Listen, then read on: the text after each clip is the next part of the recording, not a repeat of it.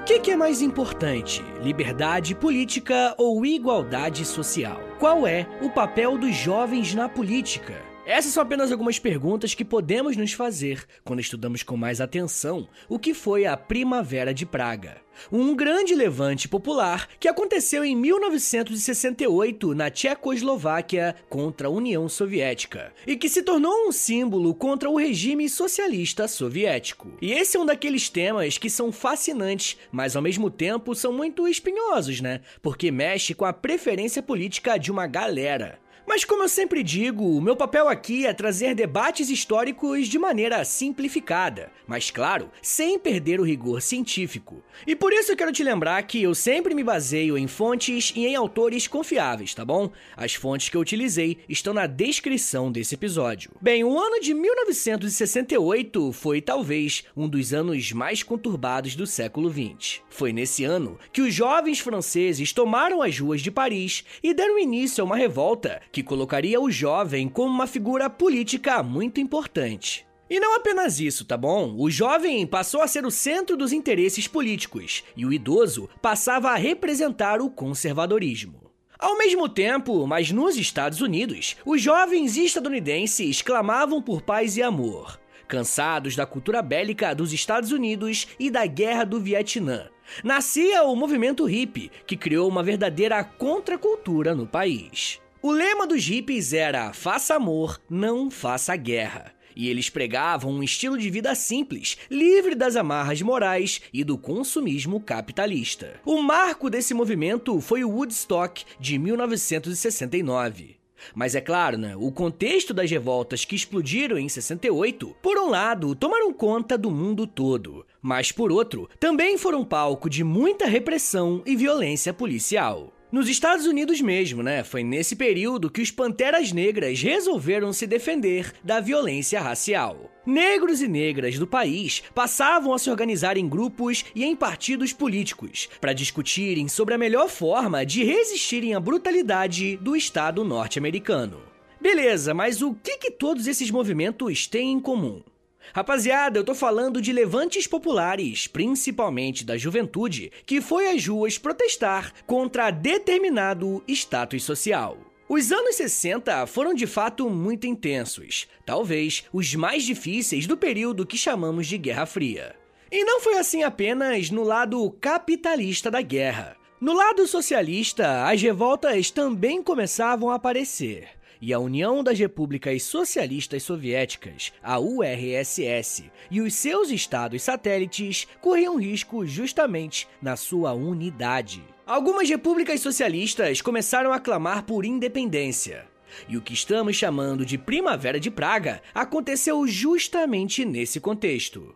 Mas o que, que foi a Primavera de Praga? Bem, vamos por partes. Primeiro, se você pesquisar na internet pela cidade de Praga, você vai ver que aparece a capital da República Tcheca. Porém, a Primavera de Praga aconteceu na Tchecoslováquia, um país que nem existe mais. A Tchecoslováquia existiu de 1918 até 1992, quando o país se dividiu em República Tcheca e Eslováquia. E para entender essa questão, precisamos voltar ao fim da Primeira Guerra Mundial. Sempre que estudamos esse período, reforçamos a ideia de que a Alemanha foi a grande derrotada. E isso é verdade, mas ela não foi a única.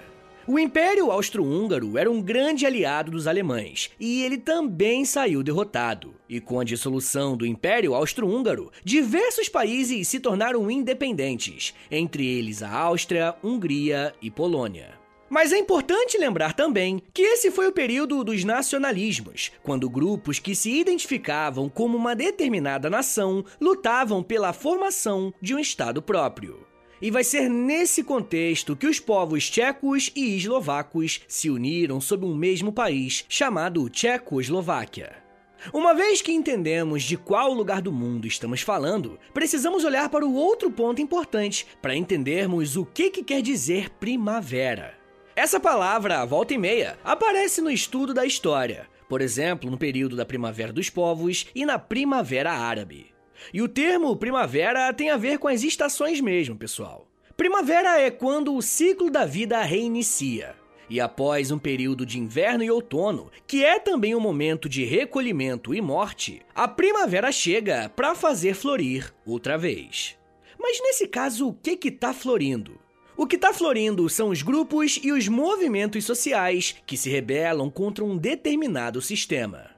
A ideia do nome, nesse contexto, é passar uma mensagem de que a Primavera de Praga era como se a população tivesse renascido após um longo inverno e resolvido lutar pelos seus direitos. E foi isso que aconteceu em Praga, capital da antiga Tchecoslováquia, uma das repúblicas comunistas que tinha um forte alinhamento com a União Soviética.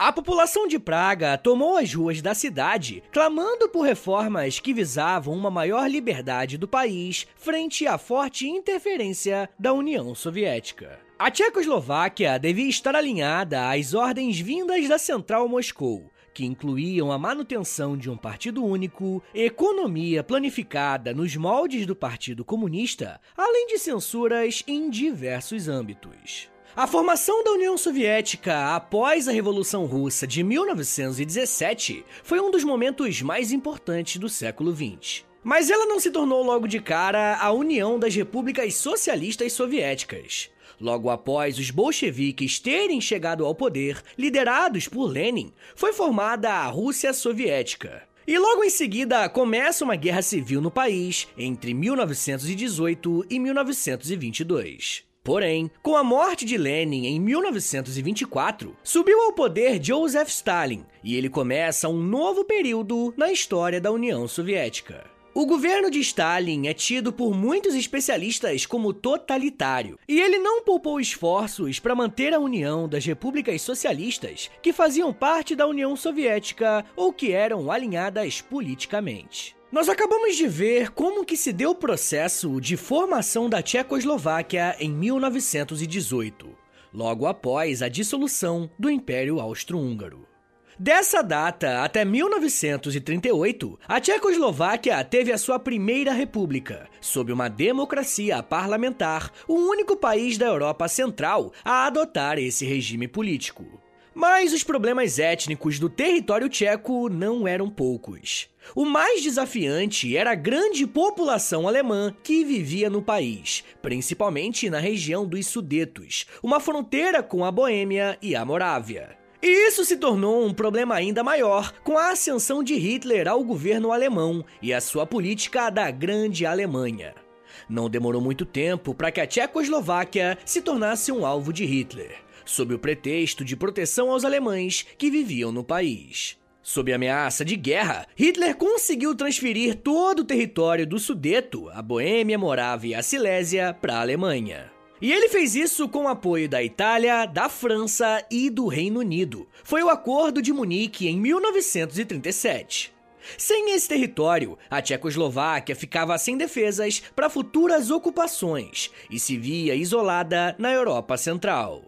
Ainda em 1938, a Tchecoslováquia foi forçada pela Alemanha e a Itália a ceder territórios para a Hungria, enfraquecendo ainda mais o país. Em 4 de dezembro do mesmo ano, foram realizadas as eleições para o parlamento e 97% da população adulta votou no partido nazista. E no ano seguinte, Hitler assinou um estatuto de protetorado e deu início à ocupação nazista da Tchecoslováquia. Essa era a Segunda República. A libertação da ocupação nazista acabou em 1944, quando o Exército Vermelho chegou ao país. Já no ano seguinte, em abril de 1945, começava a Terceira República da Tchecoslováquia agora sob a influência dos soviéticos. O que, inclusive, foi visto com simpatia pela população da Tchecoslováquia, uma vez que o Ocidente representava o Acordo de Munique e a ocupação nazista. Dessa forma, o KSC, o Partido Comunista da Tchecoslováquia, estava em posição favorável, uma vez que tinha relações próximas com a União Soviética. Para termos uma ideia, o número de membros do partido subiu de 40 mil em 1945 para 1,35 milhão em 1948. O líder do Partido Comunista era Clement Gottwald, e ele afirmava que a meta deles não era a sovietização ou o socialismo, mas sim uma revolução nacionalista democrática, seguindo a tradição democrática da Tchecoslováquia. Em 1946, na única eleição livre no pós-guerra na área de influência soviética, o Partido Comunista da Tchecoslováquia recebeu 38% dos votos, e era o melhor desempenho de um partido comunista em eleições democráticas. Mas isso não foi o suficiente para os comunistas formarem uma maioria, ainda que a sua capacidade de influência tenha crescido bastante. No entanto, o Partido Comunista não se tornou propriamente querido após fazerem parte do governo. O líder Gottwald foi convidado pelo presidente do país para assumir o cargo de primeiro-ministro. E quando ele passou a comandar as Forças Armadas e os ministérios chaves, como propaganda, educação, assistência social e agricultura. Já em 1947, o KSC descontentava setores econômicos e, no âmbito da segurança, era criticado por uma polícia violenta de forma exagerada. Dessa forma, a expectativa nas eleições de 1948 era que o Partido Comunista saísse derrotado. A tensão começou a crescer entre comunistas e não comunistas. Gottwald ameaçou uma greve geral, contando com o apoio de Stalin, caso o presidente Benes não concordasse com a formação de um novo governo com maioria comunista. E após semanas de tensão, o presidente Benes cedeu, renunciou e entregou o poder a Clement Gottwald, e a Tchecoslováquia passou a ser governada inteiramente pelos comunistas tchecos, sob um viés stalinista. Portanto, pessoal, a Tchecoslováquia se tornou um país comunista totalmente alinhado com a União Soviética apenas após o fim da Segunda Guerra, muitos anos depois da Revolução Bolchevique de 1917. Esse acontecimento é interessante porque mostra que existiu uma preferência política alinhada aos interesses socialistas. Geralmente, costumamos achar que o socialismo necessariamente significa autoritarismo, mas isso não é inteiramente verdade, como demonstrou a Tchecoslováquia. Lá, de fato, houve uma demanda popular pela incorporação do comunismo soviético, pois eles viam nesse sistema político uma boa opção para o futuro. Mas para pelo menos boa parte da população, essa esperança no futuro não vai demorar para ruir. Mas as coisas começam a mudar quando a União Soviética sofre um grande baque na década de 50. O seu líder, Joseph Stalin, morreu em 1953 e deixou o mundo socialista sem cabeça. O braço forte dos soviéticos não estava mais em cena, e agora era necessário encontrar um sucessor à altura. E não seria uma missão fácil. Toda a construção de poder de Stalin se deu justamente na criação do que nós chamamos de culto à figura do líder. Com a sua morte, uma nova política se fazia necessária, uma vez que ninguém seria capaz de explorar a própria imagem como Stalin havia feito. Começava, portanto, um período de reformas na União Soviética e, ao mesmo tempo, a desestalinização. Isso teve um grande impacto nas repúblicas soviéticas que orbitavam a União Soviética. O sucessor de Stalin, Nikita Khrushchev, tinha a missão de governar a União Soviética, mas também de modificar a forma que o mundo via o bloco comunista. Ele precisava, portanto, se afastar da imagem e política de Stalin. Em fevereiro de 1956, reunidos no grande salão do Kremlin, aconteceu o 20 Congresso do Partido Comunista. E nele, o Khrushchev proferiu um discurso intitulado O Culto da Personalidade e as Suas Consequências. O primeiro-ministro soviético relembrou o culto à imagem, se utilizando de trechos das obras de Marx e Lenin, onde a prática era fortemente condenada. Para Khrushchev, era exatamente isso que acontecia com Stalin. Mas ele não parou por aí e listou os crimes cometidos pela União Soviética a mando de Stalin. Em um trecho do discurso, o Khrushchev diz o seguinte, abre aspas: Stalin descartou o método leninista de convencer e educar. Ele abandonou o método de luta ideológica em favor da violência, repressão em massa e terror.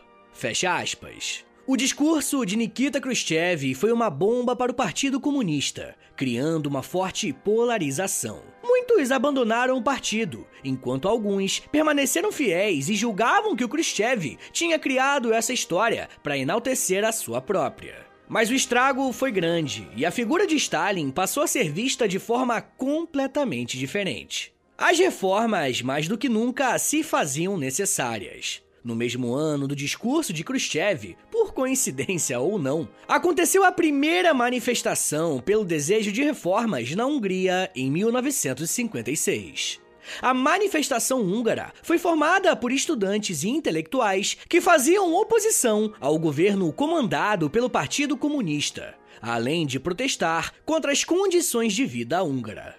Cerca de 200 mil pessoas participaram das manifestações, quando chegaram a derrubar as estátuas de Stalin pelo país.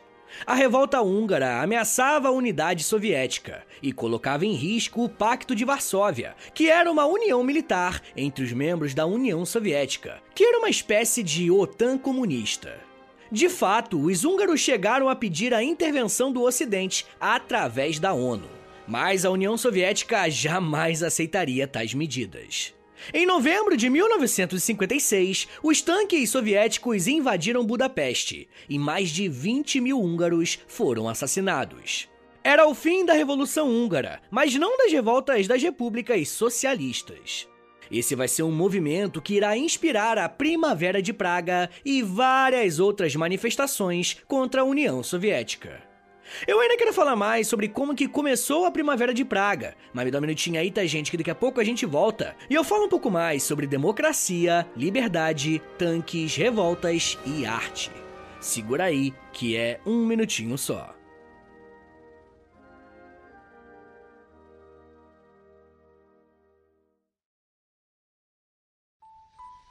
Eu sempre sonhei em poder viver de criação e de educação. E graças ao apoio de vocês lá no Apoia-se, isso se tornou realidade. Entre em apoia.se barra História em Meia Hora, que com 10, 20 ou 30 reais por mês, você não só contribui para esse trabalho continuar acontecendo, como também recebe recompensas exclusivas para os apoiadores. Com 10, você tem acesso a um podcast semanal exclusivo eu me aprofundo em um tema de um dos episódios da semana e envio diretamente para o seu e-mail através do Apoia-se. Já tem mais de 70 episódios por lá e você vai receber acesso a todos eles. Além do podcast exclusivo, com 20 reais, você também recebe acesso ao nosso Clube do Livro. Todo mês nós lemos um livro sobre história e conversamos no grupo do Telegram. E depois de 30 dias, fazemos uma call no Zoom para compartilharmos as nossas impressões. E com 30, além das recompensas anteriores, eu te adiciono no meu Amigos Próximos no Instagram, onde publico conteúdos diários com curiosidades históricas, tanto no arroba História em Meia Hora, quanto no arroba Prof. Vitor Soares. E se você tiver alguma dúvida sobre o apoio, é só entrar em contato comigo pelo e-mail historiaemmeiahora.gmail.com apoia.se barra História em Meia Hora. É apoia.se barra História em Meia Hora. Valeu, gente!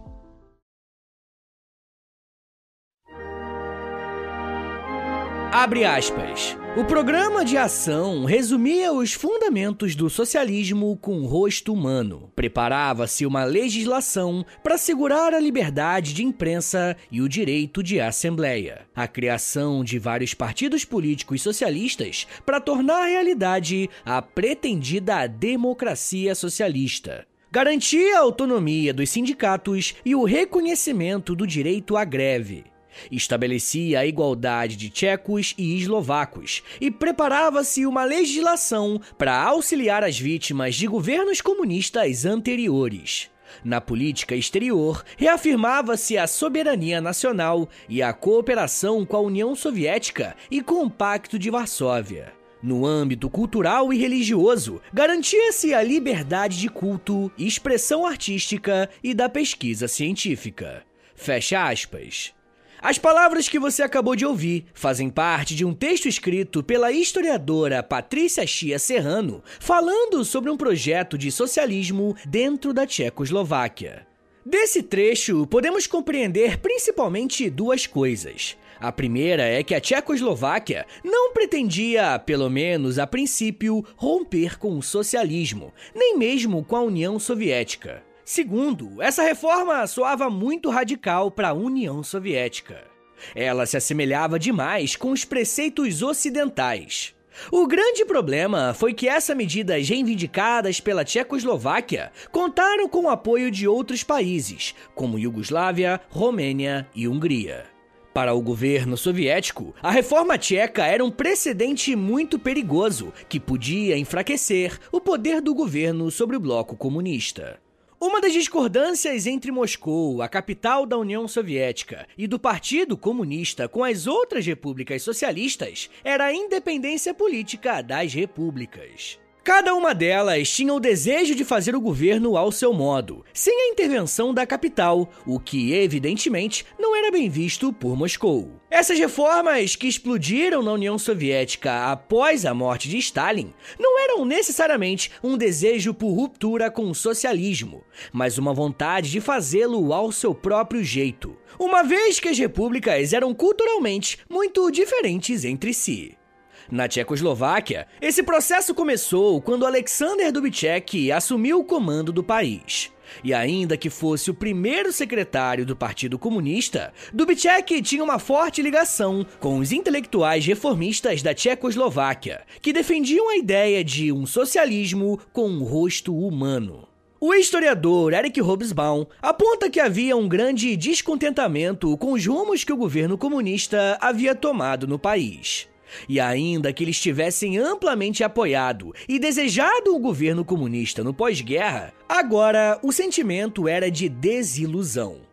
Com a chegada de Alexander Dubček ao poder, ele logo se tornou uma liderança política na busca por reformas na Tchecoslováquia. Dubček era um eslovaco jovem, de apenas 47 anos, e pertencia à ala reformista do Partido Comunista, onde havia se tornado uma figura muito conhecida. Logo após assumir o cargo de primeiro secretário, foi aprovado de forma irrestrita um programa de reforma econômica.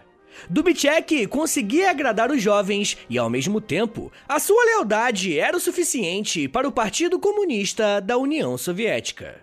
Mas a ala conservadora do Partido Comunista Soviético não estava muito satisfeita com as ações de Dubček, considerando-as obscuras. Para o historiador Tony Judt, essa impressão sobre Dubček se dava pelo fato dele realmente não saber qual decisão tomar. Mas que, curiosamente, foi benéfico para ele, pois fez com que diversos grupos competissem entre si pelo seu apoio. Como ele tinha o apoio do povo, uma das primeiras medidas do Dubček foi acabar com a censura dentro do país, o que permitiu a entrada de produtos da cultura ocidental, o que era visto por Moscou como uma ameaça ao regime soviético. Além do fim da censura, o Dubček endossou um processo de eliminação dos apoiadores do então presidente Novotny, o que foi o suficiente para levá-lo à renúncia em março de 1968. Em seu lugar, assumia a presidência o general Ludwig Svoboda, um herói nacional. Logo após a sua posse, o Comitê Central Tcheco adotou um programa que tornava oficial o socialismo com rosto humano e foi publicado o Programa de Ação, que era um documento que resumia a intenção de Dubček de promover um regime socialista democrático. Essa abertura possibilitou uma maior circulação de críticas tanto ao Dubček, mas principalmente ao regime comunista da União Soviética. Isso teve impacto direto nos movimentos estudantis, que passaram a se mobilizar para pressionar o governo por maiores mudanças. Eles lutavam por um regime socialista com liberdade e democracia ampla. O movimento estudantil contou com um amplo apoio dos intelectuais, o que deu maior visibilidade e credibilidade à luta dos estudantes e obrigou o governo tcheco a tomar alguma medida. Segundo Tony Judt, durante algum tempo, de fato, o Partido Comunista da Tchecoslováquia chegou a permitir a criação de outros partidos para competir em eleições legítimas. E é a partir daqui que o governo central da União Soviética passou a agir. Primeiro, eles tentaram negociar com o governo da Tchecoslováquia para que as revoltas fossem controladas. Mas nesse debate, havia um outro grupo que defendia a intervenção direta no país tcheco. O grupo que defendia a intervenção conseguiu aos poucos convencer o então presidente da União Soviética, Leonid Brezhnev. A princípio, ele se mostrou contra essa política, pois via a intervenção como algo negativo para a imagem do seu governo. Brezhnev acreditava que o Dubček conseguiria controlar as revoltas e não seria necessário uma ação mais dura. Porém, isso não aconteceu. A crítica à burocracia soviética se multiplicou, gerando um florescimento do ativismo social. As artes, as publicações políticas e o debate intelectual se intensificaram e começaram a surgir grupos de forças políticas independentes sem filiação com o Partido Comunista.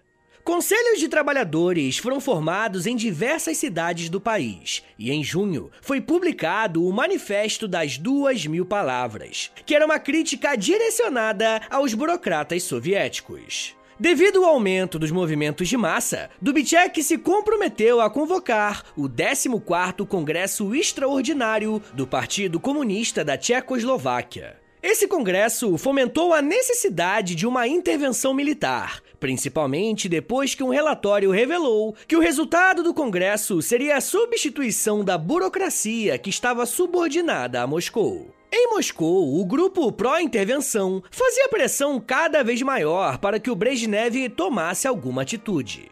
Duas reuniões foram convocadas para tentar solucionar o problema. Representantes do governo da Tchecoslováquia e soviético se reuniram nas cidades de Sierna e uma outra vez em Bratislava e debateram a possibilidade de resolver o conflito sem uma intervenção direta. Porém, aos olhos da União Soviética, as reuniões fracassaram e o reformismo saiu fortalecido. Uma outra reunião foi convocada, mas dessa vez secreta. Os militares soviéticos reunidos decidiram pela intervenção, o que aconteceu cinco dias depois. O objetivo principal da intervenção era barrar o avanço democrático da Tchecoslováquia, muito mais do que impedir as reformas econômicas, por exemplo. O avanço das pautas democráticas era um problema, pois o governo de Moscou via como um claro enfraquecimento do seu poder. Assim, na noite do dia 20 para o 21 de agosto, as tropas do Pacto de Varsóvia, União Soviética, Polônia, Hungria e Bulgária, ocuparam a cidade de Praga e outras regiões do país.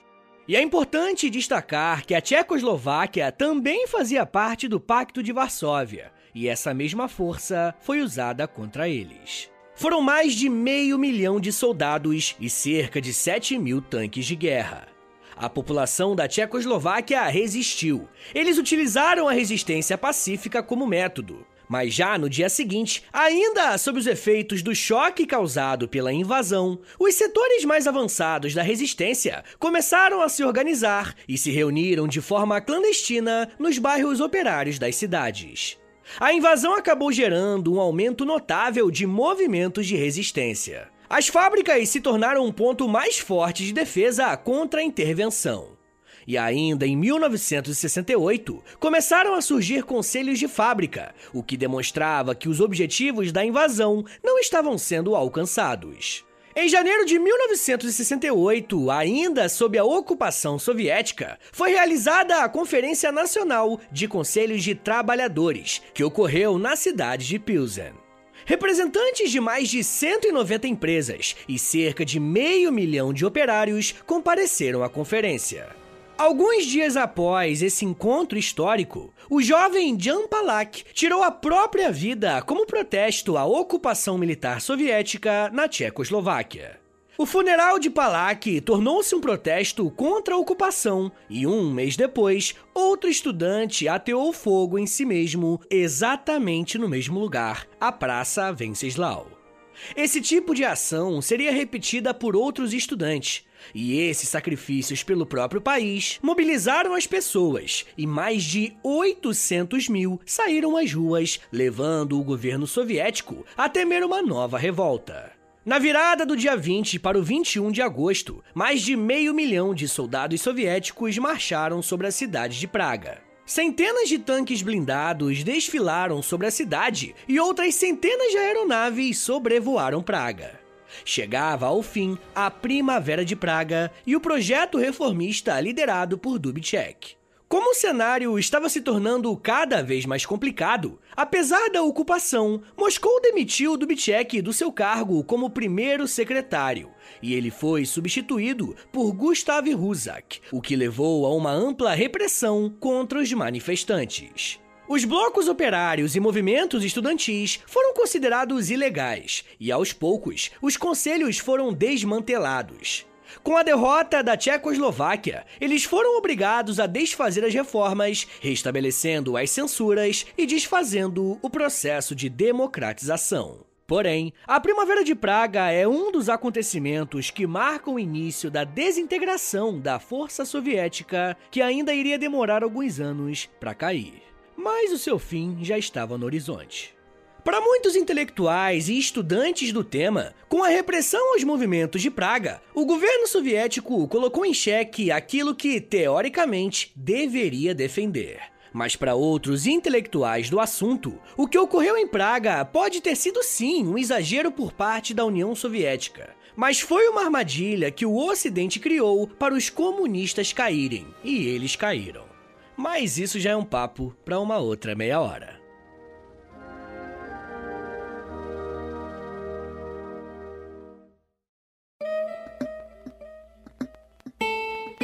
Senhores, muito obrigado por ter vindo até aqui. Meu nome é Vitor Soares, eu sou professor de História. E você acabou de ouvir o História em Meia Hora. Eu gosto bastante de falar sobre século XX e se você gosta também de episódios assim aqui no podcast, compartilha esse episódio, dá essa moralzinha aí, posta nos stories do Instagram e aí você me marca no arroba História Meia Hora, ou você também pode postar lá no Twitter e aí você me marca no arroba H30podcast. Mas se você gosta do História Meia Hora, se você quer ver esse podcast por muitos anos de pé ainda, dá uma chance lá pro nosso Apoia-se, pô, quebra esse galho aí, entra em apoia.se barra História em Meia Hora. Lá tem quase 100 episódios exclusivos para quem me apoia, lá tem Clube do Livro, tem conteúdo diário no Instagram, tem muita coisa, né, dependendo do plano que você assinar. Então entra lá em apoia.se barra História em Meia Hora, mas claro, se você quiser e puder me ajudar. Uma outra forma de ajudar o História Meia Hora e ainda por cima ficando gatona ou gatão é entrando na nossa loja. Entra em loja.com.br, é loja assim, L-O-L-J-A, loja. Entra lá, digita História Meia Hora que você vai ser direcionado para nossa lojinha. Os produtos que você vai encontrar lá são todos originais do História Meia Hora e você só encontra lá.